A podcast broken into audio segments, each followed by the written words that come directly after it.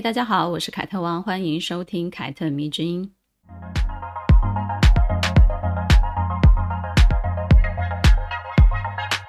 这个节目从今年一月份开始，现在已经十月份了，已经做了三十六集了，说过了很多女性的故事，也说了很多张爱玲的小说，并以她的小说为蓝本，探讨了很多男女之间的情爱跟人性哦。这个节目呢，还有一个特色，就是每一个月的星座月，我会选一个代表这个星座的女性人物来分享。当然啦。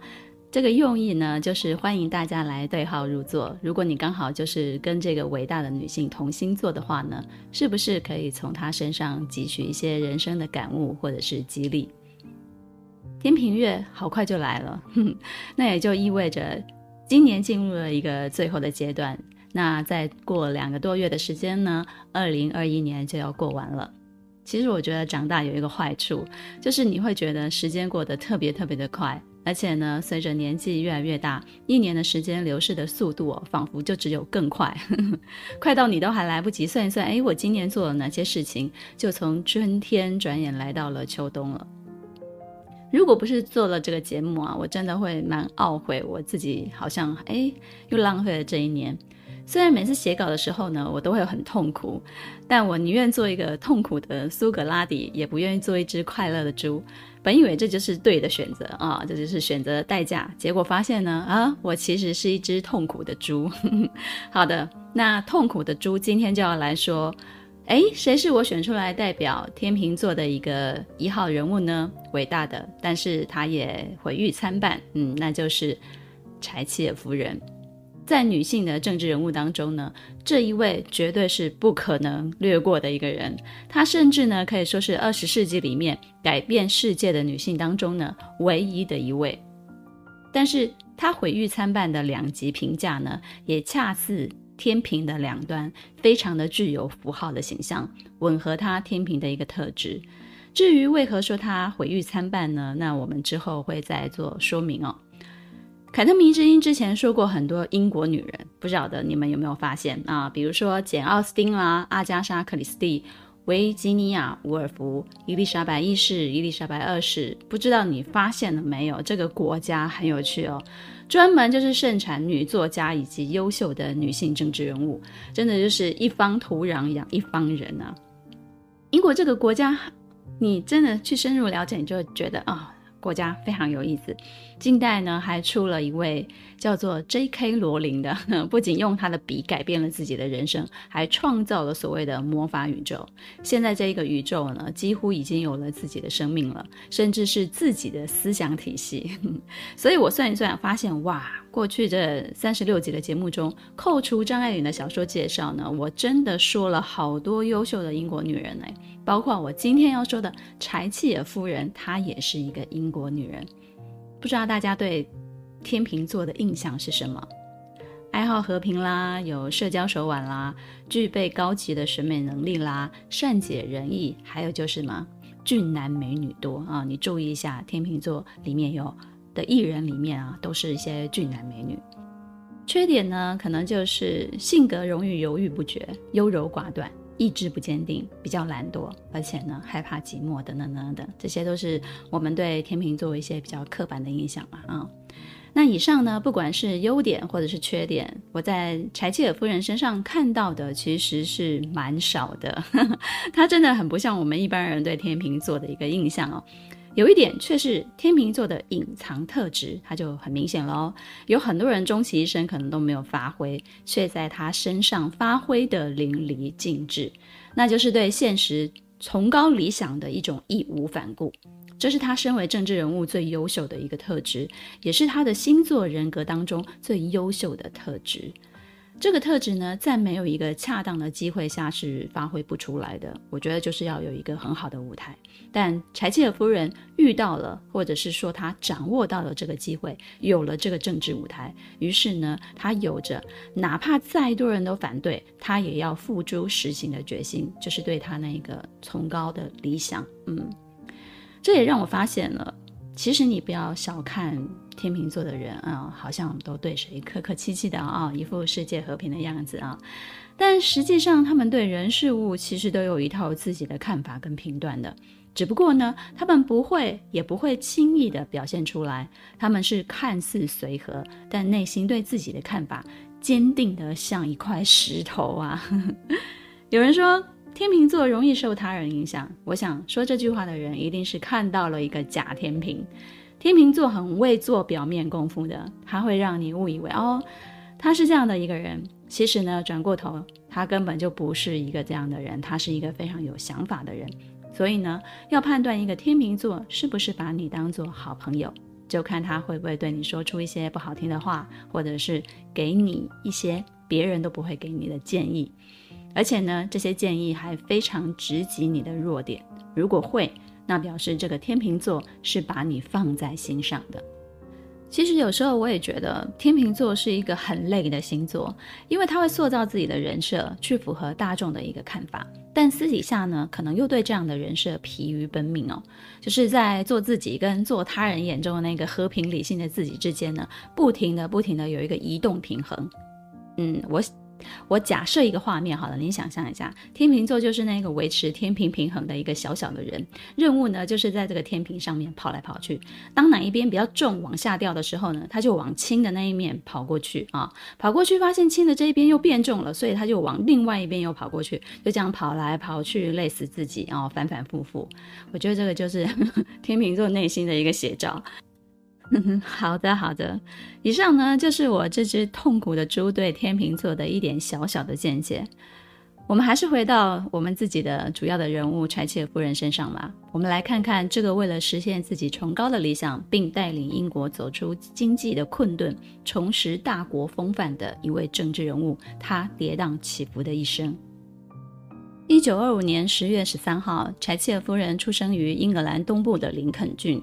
她原来的名字叫做玛格丽特·希尔达·罗伯兹，婚后呢，她就随着夫姓改名叫做玛格丽特·柴契尔。不同于一般英国的政客或者是政治人物，她并非出身于政治世家，她来自一个乡下，家里是经营杂货店的，而她的父亲呢，非常的热心于地方的政治，在她的自传。一本叫做《通往权力之路》的这本自传当中呢，他就这样子回忆起他的童年生活。他说：“楼下开店，楼上安家的生活呢，实在是一言难尽。这种独具特色的生活特点之一呢，就是你永远都在上班。其实呢，你自己想一想，很多台湾的小店经营者的生活方式其实也是这样：楼下是店面，然后楼上就是小家庭生活的一个地方，是不是很熟悉呢？你一定可以想象。所以呢。”因为家里经营杂货店的关系，他从小也需要帮忙家里做一些事情，因此就养成了他非常勤劳而且务实的一个性格。而这个勤劳务实的性格呢，之后也会反映在他的政治哲学上面。柴契尔夫人，嗯，我们现在就叫她玛格丽特好了，嗯，因为她还没有结婚嘛，我们就叫她玛格丽特。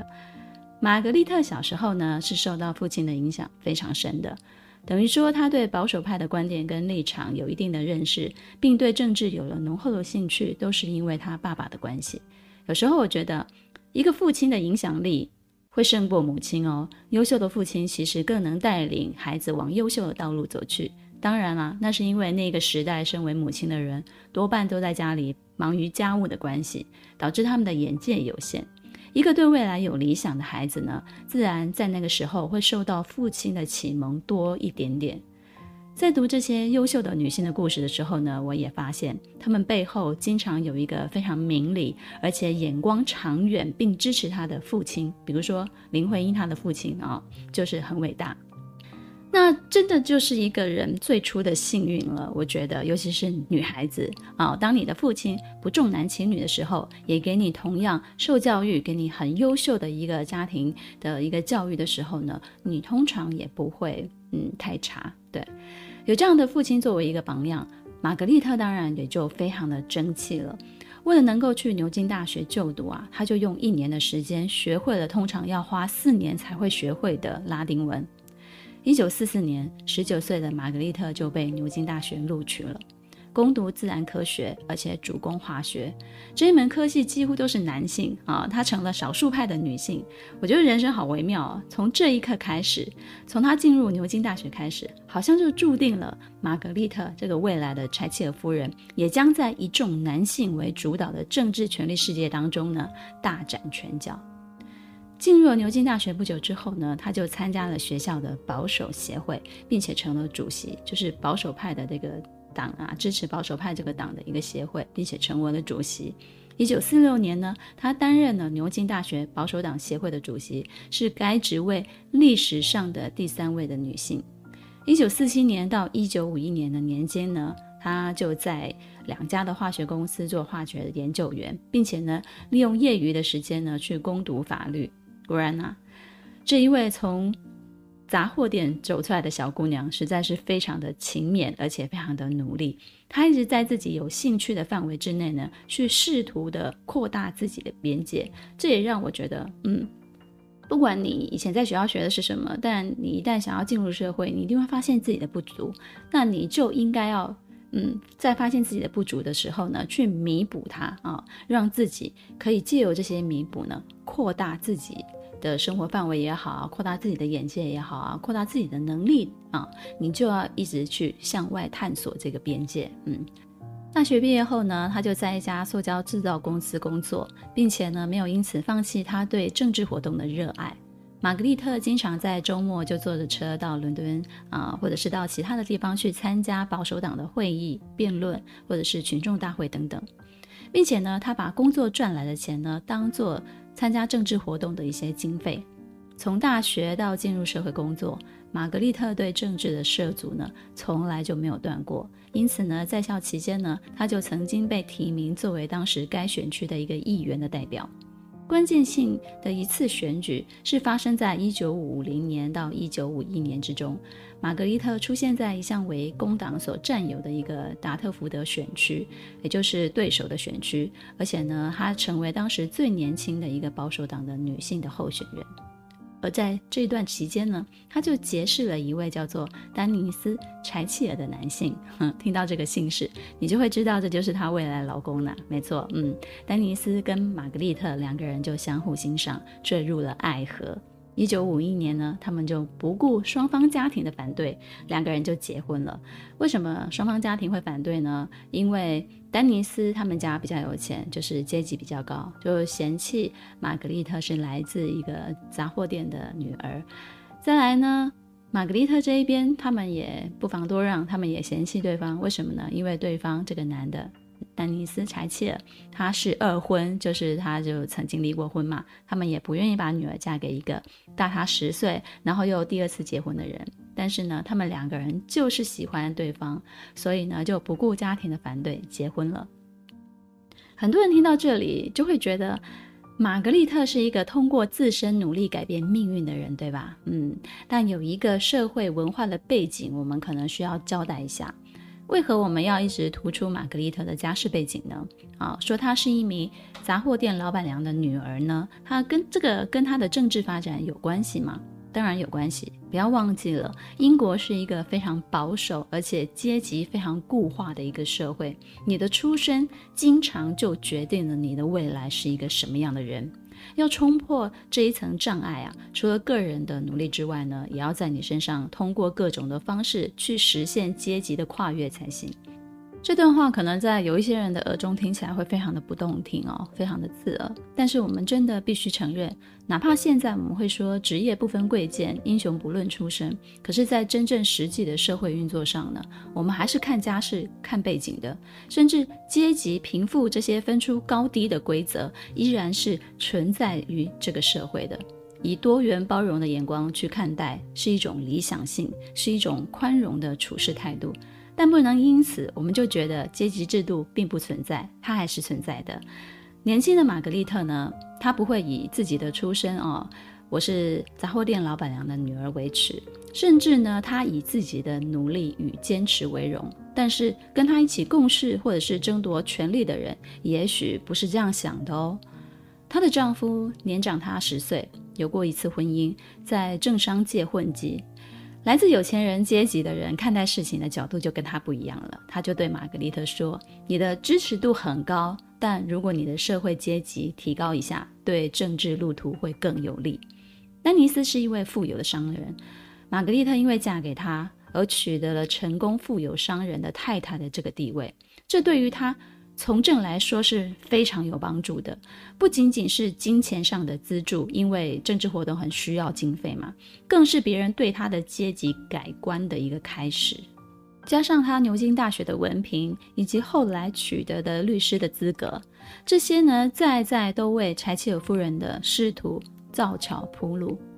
婚后呢，他们两个夫妇就马上生下了一对双胞胎的姐弟，并且分别取名为卡罗与马克。可是人的精力终究是非常有限的，在妻子、母亲、政治家的选择中呢，你无法通通都扮演成功。柴契尔夫人为了选举，经常要到各地去演讲，而且每天都是七点起床，然后忙到凌晨两三点才会休息。这样的一个工作狂的形态，势必需要一名在背后支持她的丈夫才可能办到。柴契尔夫人十分幸运，有丹尼斯这个老公，他默默地给予这个女人最大的一个后盾，并且成为她最大的一个心灵的依靠。但是妈妈常常不在家的结果呢，就是孩子长大以后呢，跟她并不亲密，而且她回归母亲身份的时候呢，也因为偏爱跟溺爱，我觉得是一种补偿心理啊，使得她自己的儿子啊，始终没有办法成才。她的儿子简直就是一个灾难。制造了很多很多的麻烦，让柴契夫人去收烂摊子。有兴趣的人，你可以上网 Google 一下，你就会知道这个废材都干出了一些什么事情。这也是柴契夫人后来经常被人拿来做文章的一个部分，也让我感叹：世人终究很难宽恕一个女人做不好母亲哦。就算她其他的方面再优秀，如果没有优秀的子女为她背书，也成为她公训部里的一个部分，那么她就可以被拿出来检讨。但孩子不成才，只是女人的责任吗？嗯，这个时候爸爸又在哪里呢？反观柴切尔夫人的丈夫丹尼斯，却一直受到赞赏。虽然我也觉得这样的男性非常的难得，能够在一个女人背后默默的支持她，但是像丹尼斯一样，哦，同样做了这个这件事情，默默支持她的另外一半的这件事情的女性，我可没有看见被世人一直夸奖的。他们往往会觉得，哎，那是理所当然的呀。其实呢。当玛格丽特成为柴契夫人的时候呢，她也有过一段相夫教子的一个传统的时光，甚至可以说呢，她本人其实是在家庭里面谨守传统教条的一个女性。她在工作与政治活动忙碌之余呢，她也是坚持每天为的她的家人做饭啊，指导并且辅导小孩的。可是自从当上了议员，再接着入阁之后呢，再接着成为首相之后呢，他就更无暇顾及他的家庭生活了。可见的，他已经在政治的生涯与家庭的生活当中呢，做出了他最想要的那个选择。嗯，但是呢，男女始终是不平等的。就像我们之前所说的，即便你再不喜欢阶级之分，但社会中依然存在阶级固化的现象一样。男女是不平等的，哪怕我们在提倡男女平权，但是在根深蒂固的一个观念当中呢，男女依然是不平等的。同样是不伦恋的一个绯闻的男女主角，男艺人回归荧幕的速度就会比女艺人快，而且简单。社会呢会原谅一个出轨但回归家庭的一个丈夫，但永远都会谴责破坏他人家庭的小三，并且呢，永远都不会再给他机会复出了。而在为人父母的责任上呢，女性呢也永远被检讨更多，而且呢，天然的被赋予你要有母爱，天然的你要为孩子牺牲，一旦牺牲孩子去追求个人的志向的母亲呢，往往都会被口诛笔伐。不知道你们有没有发现？幸好呢，柴契尔夫人的婚姻当中呢，还有一点是非常让人羡慕的。那就是她的先生对她个人志向的理解以及支持，这种理解跟支持呢，不是口头上说说而已啦，是付出很多很多的行动去支持他的。据说呢，丹尼斯本人不接受任何的采访，也不会面对媒体代替自己的夫人发言，他只是默默地守在他的身边，或者是站在他的身后，当那个首相的男人。遇见理解自己的男人，跟生出有出息的孩子，我想啊，我会选择遇见理解自己的男人。就这样子，有了学历、阶级背景、经济的支持，再加上出色的能力，柴契尔夫人呢就开始在政治的路上过关斩将了。从议员、政务次官、保守党的发言人，再到保守党获胜被邀请入阁成为部长，再到保守党的党主席，这一条路她一走就走了十几年了。一九七五年，她就成为保守党的党魁，也是英国历史上第一位女性党魁。这也是她迈入首相之路的一个前哨战。很多人会因为柴契尔夫人是英国历史上第一位保守党的党主席，英国的第一位女首相，也是连任时间最长的英国首相等等这些标签或者是荣誉，而自然觉得柴契尔夫人应该是一位女权主义者吧，或者是说支持女性主义的人。但真实的情况可能是要让大家失望了。柴契尔夫人她从来没有说过自己是一位女性主义者，然而呢，她能够一步一步成为政治圈中越来越重要的人物，却跟社会中日渐蓬勃的女权思想不无关系。也就是说呢，有一种时势造英雄的意味了。但这位女英雄呢，却又十分具有开创跟奋斗的精神。在她成为首相不久之前呢，女权思想其实在英国已经遍地的开花了，来到一个相对蓬勃的一个状态。社会风气呢，替她这个性别，也就是女性政治人物，已经铺好了一条相较于以往更加宽容的一个道路。但实际上呢，在柴契尔夫人面对真实的，我说真实的政治圈啊，她其实还是必须像男人一样的去战斗的。他才可能打败，或者是跟这些男性政治家平起平坐。这个做法也无法避免，等于间接的就去承认了男性世界的游戏规则。什么叫做像男人一样的去战斗呢？也就是他要抛弃自己的女性特质。这个女性特质不是指外表，而是指脑袋，也就是你的思想。其实也包含你的家庭啊。他根本就无暇顾及他的家庭，或者是他的孩子的生活。在梅丽史翠普主演的传记电影《铁娘子》当中呢，柴契尔夫人为了竞选首相，就开始接受幕僚伙伴们的一些建议，对自己进行了改造。这里面就有代表阶级意识的口音，因为她来自乡下，就带有浓浓的乡音，还有音调偏高，说起话来呢，听起来是那种很像会骂街的女人，就失去了权威感，以及呢，为了博取好感的外貌改造。这些改变其实背后透露的都是去迎合男性政治世界的一个游戏规则。她的外表必须更吻合一个先进女性的一个形象。她的幕僚伙伴说呢：“啊，你的样子看起来像是来自传统家庭妇女，尤其是她那一顶帽子。”所以呢，她就去学说话、学发音，去改变发型，拿掉帽子。其实她还整了牙啊。而她做的所有的改变都是为了赢得选举。只有一个自己的选择，那就是她保留了自己的珍珠项链，因为这是她的丈夫在她生双胞胎的时候送给她的。这个决定一方面代表了先生在她心中的地位，一方面其实也间接透露出她内心中较为女人的一面。因此呢，当很多极端的女权主义者认为柴契尔本质上是用一个女性的形象，但是用男性承认的规则在政治界打拼的时候呢，我恰恰认为哦。柴契尔夫人可能更多的时候，她是认为，无论你是什么性别，只要你想成功，你一定要为目标努力地改变自己。同时呢，你也要坚持自己的原则，你才能够冲破社会固有的规范。不做改变，你就没有机会；不坚持原则，你就会迷失。这也是很天平的一个特质哦。他们不求极端，但是在改变与坚持当中呢，他们会取得自己的平衡。当他热衷于政治活动的时候呢，其实他早就冲破了性别的藩篱了。那个时候呢，他并不会以此为诉求，因为他个人并不觉得这个叫做冲破性别的藩篱，他只是纯粹的喜欢政治，而恰巧政治是多数男人在掌握的而已。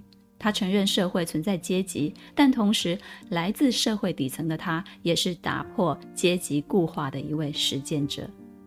除了女性政治家的身份充满争议之外呢，柴契尔夫人的行事作风也是她受到争议的一个很大的部分。当保守党在一九七零年的大选胜出了之后呢，柴契尔夫人如愿的入阁了，出任了教育大臣。她做事呢一向都是大刀阔斧的，不惧争议的。她上任第一个月，为了削减那个教育的开支，她就取消了中学学生的免费牛奶。结果呢，他就遭受到了示威者投来的鸡蛋跟烂菜叶。到现在呢，还有人提起他，都说他是那个不让学生喝牛奶的女人，说他是抢牛奶的柴契尔。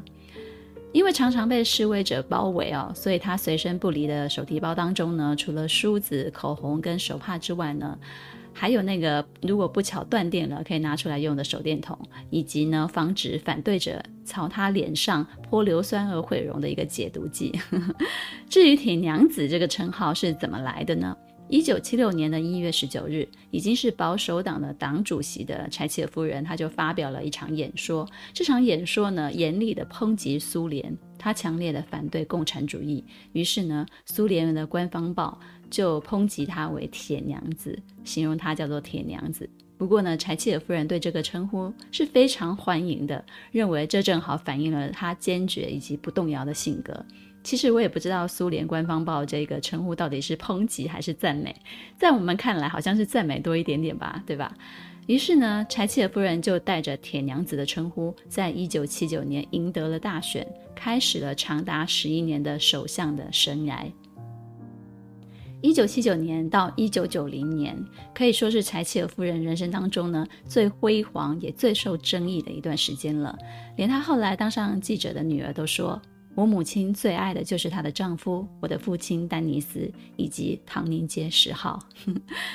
在柴契尔夫人当选首相之前呢，工党领导的英国的经济已经非常的困顿了，很多的地区呢，由于不断的出现罢工而陷于瘫痪了。柴契尔夫人上台就宣布了，她将领导英国走向繁荣。她开出的药方呢，就是自由市场经济以及放松管制。很多的介绍都会告诉你啊，柴契尔夫人是英国保守党右翼政治家。什么是右翼呢？我们就简单的来说明一下好了。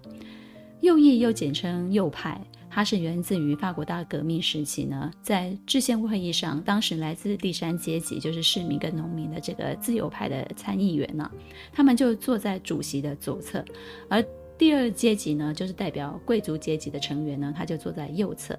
之后的立法会呢，就将坐在右侧支持旧制度的君主主义的称为右派。右翼信奉的是英雄史观，认为历史是英雄创造的，其政治主张呢，就是偏向中产阶级、精英阶级的。但是到了十九世纪的末期啊，二十世纪的初期呢，右翼就开始寻求新富阶层的支持了，也就是那些靠财富翻转阶级的人，转而支持了资本主义。右翼的经济政策呢，就是主张自由放任的，通过减税啦、减少公共的福利啦、刺激投资来解决失业的问题以及社会的问题。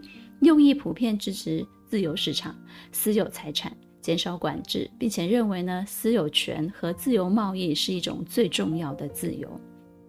柴契尔是保守党的党主席，右翼政治家。但是准确的来说呢，保守右翼这两个词是对他的经济政策的一个性质的形容，而非他本人的性格。他是一个充满改革的决绝和破旧立新的一个精神的人，非常的激进而且锐利。他成为首相之后呢，就把内阁的人事做了一番的整顿，开除的都是一些老贵族啊、特权阶级啊，等着养老的那些人。我不知道大家有没有看过一个热门的影集，叫做《王冠》哦，它的第四季。如果你多关注一点柴契尔夫人出现的镜头，多注意听一些她和女王的对话呢，你就应该不难发现这个女性的特质就是非常的积极进取，而且呢，她根本就不怕树立敌人。《王冠》第四季的第二集是我很喜欢的一个单集哦，它。点出了三个女人，就是伊丽莎白二世、柴契尔夫人、戴安娜这三个女人的不同之处。透过一场叫做巴尔莫勒尔的一个测试呢，看出了三个人对待阶级权贵的一个态度啊。这一集非常的写得非常的好，然后非常的精彩。那个时候呢，柴契尔夫人面对女王，啊，跟她讲说：“我打算重组内阁的时候呢，女王就说四面树敌是一个危险的游戏啊。”然后呢，柴契尔夫人就回答他说：“我不怕。”并且呢，他就引用了宪章派的诗人查理斯麦卡的一个诗，表达了自己的想法。这首诗很长啊，我就不念全文了，但是念几句让大家知道一下。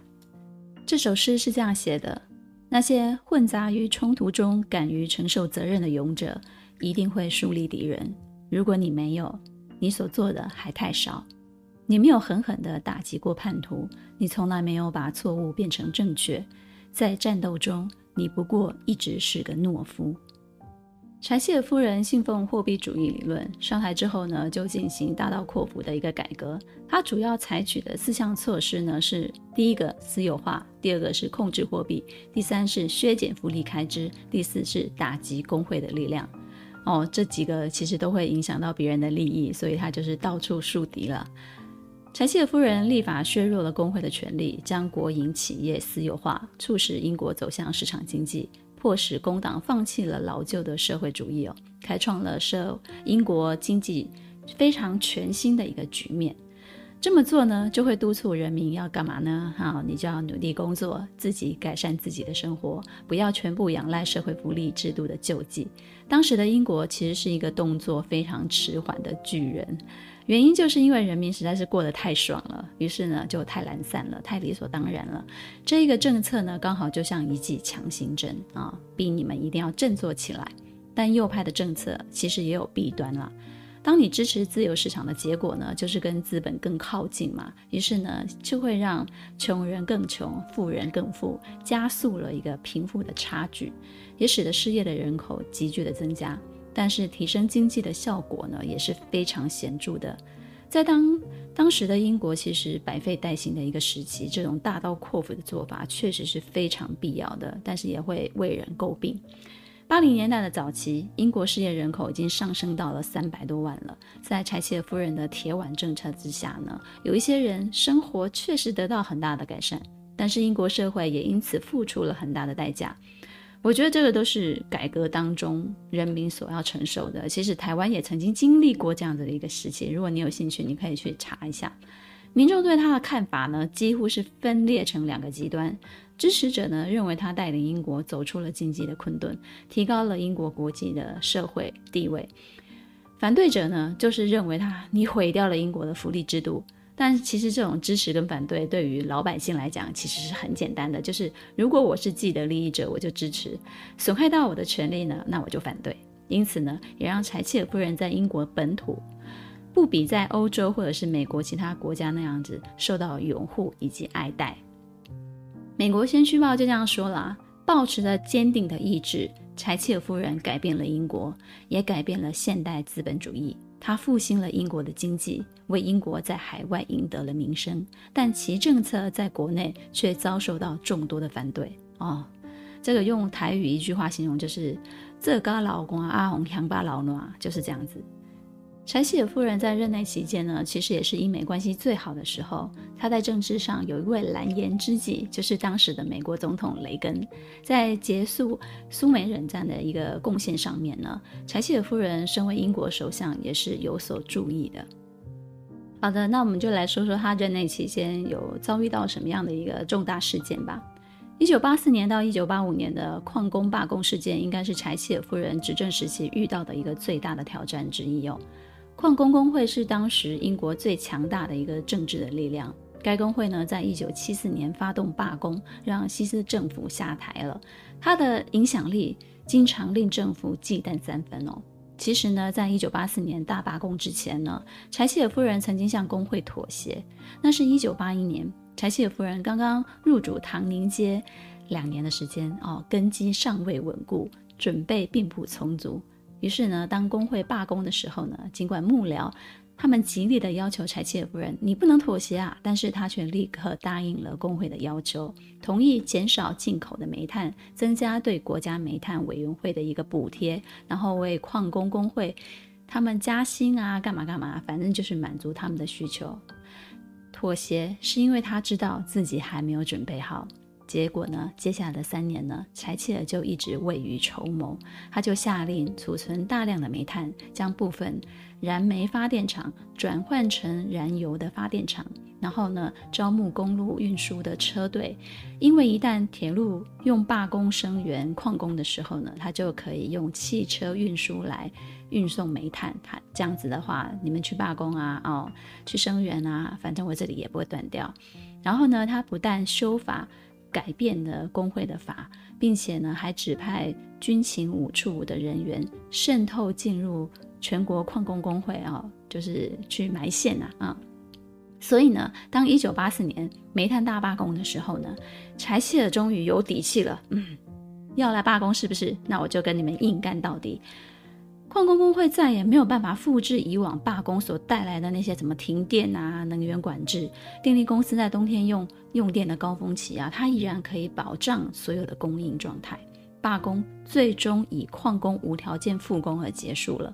柴契尔政府呢，在政治上取得了一个非常盛大的胜利，应该这样讲哈，就是一个重大的胜利。一九八五年，英国政府最终关闭了二十五个没有盈利而且就是亏损的一个国有化的矿场，并且在一九九四年把所有的矿场都私有化了。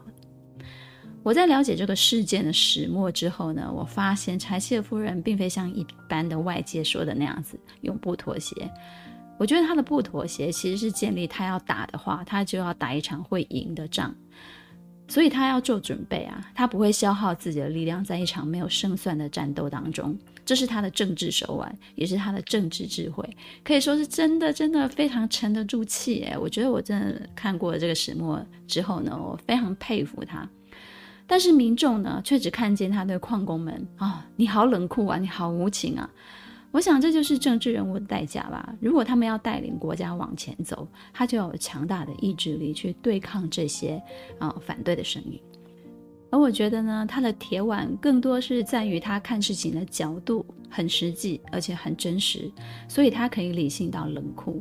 他是坚定的右翼人士，坚信人生生来。的确就是不平等的，过去不平等，现在也不平等，将来也不会平等的。想要平等，那你自己就要去努力争取；不努力，必须就要被等着淘汰。这也是很典型的资本主义的一个思想。当她还是玛格丽特的时候，当她还是小女孩的时候，她的父亲就曾经对她说了：“假装我们都平等是没有什么好处的。”但现在既然大家都不平等，那就鼓励下一代去通过努力工作来实现平等吧。柴契尔夫人把这样的一个理理念用在她自己身上，也用在她所带领的英国身上。不仅仅在经济上进行了大刀阔斧的改革，也在外交上显示了坚决的铁腕。一九八二年，阿根廷占领马岛之后呢，柴契尔夫人并没有因为距离非常遥远，她就打消了出兵的念头，反而坚持出兵迎战，并且呢一举成功战胜了阿根廷，令他赢得了巨大的国内的声望，也为他的改革奠定了民意的基础。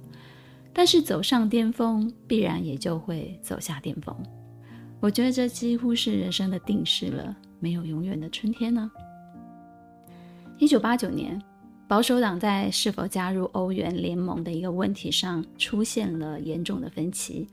他坚决地捍卫英国在财政的主权，拒绝接受我们根本无法控制，连利率都不能够由自己决定的一个统一货币。于是呢，他虽然带领英国加入了欧盟，但是却坚持保持英国的独立性。然而，这正因为反对加入。欧洲的那个货币联盟，一九九零年他就被政治盟友们逼宫下台了。他提出了辞呈，结束了自己十一年的任期。但很讽刺的是什么？很讽刺的是，十几年之后呢，欧债危机席卷欧元区啊！这似乎是在告诉我们，当时柴契尔夫人对统一货币持有怀疑态度的远见是多么的可贵。回顾作为英国首相的柴契尔夫人，她的日常其实就是经常遭遇到抗议啊。英国民众呢会包围她的座驾，然后一边喊着“柴契尔滚蛋”，一边就朝她扔鸡蛋。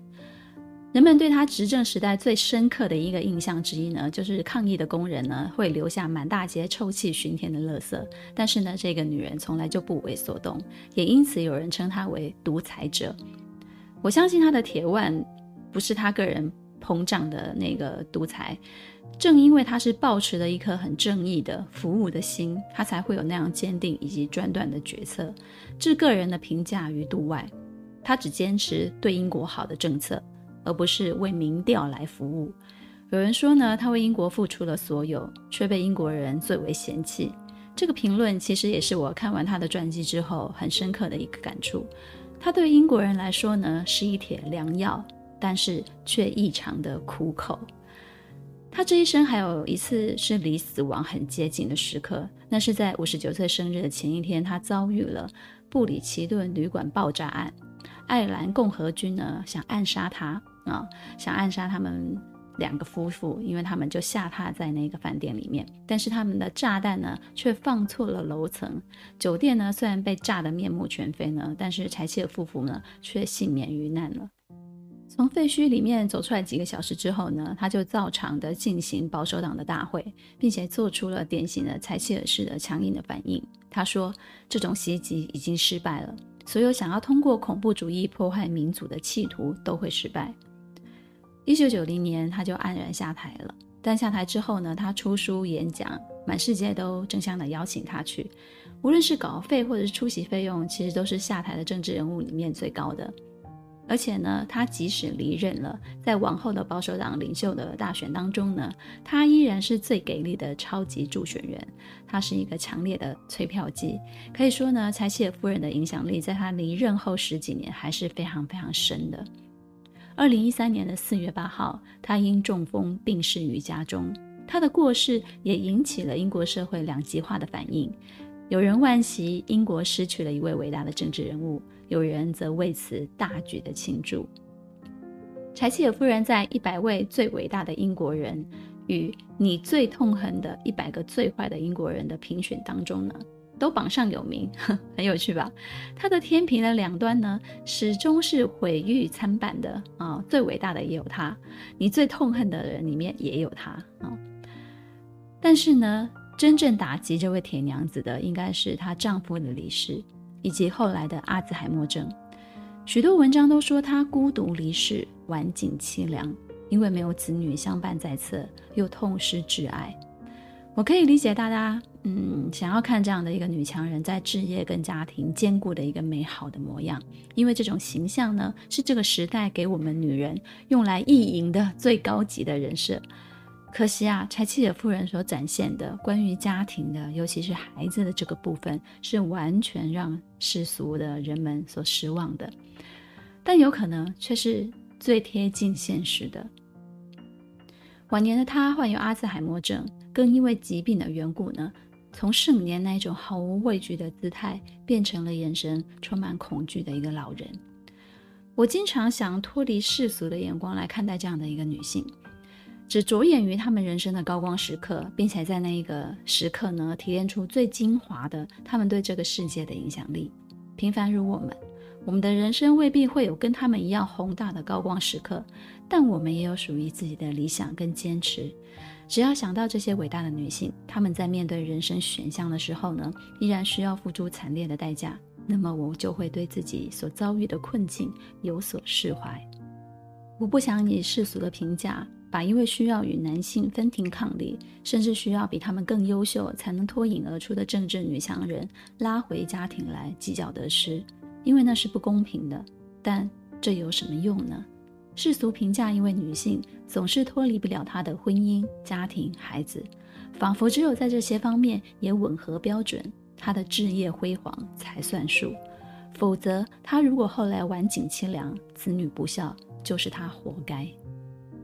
这该死的世俗观呐，这该死的传统价值，在满是灰黑色男性西装的议会里，只有一个穿着亮蓝色裙装的女人，勇敢。却孤零零地坐着，而我们却要埋怨他没有照顾好孩子。这也许就是人性中最愚蠢的部分吧。人生的唯一公平，也许就是无论是谁都战胜不了时间。无论辉煌还是平庸，每个人都会有落幕的时候。这期节目也到尾声了，凯特迷之音，咱们下次见。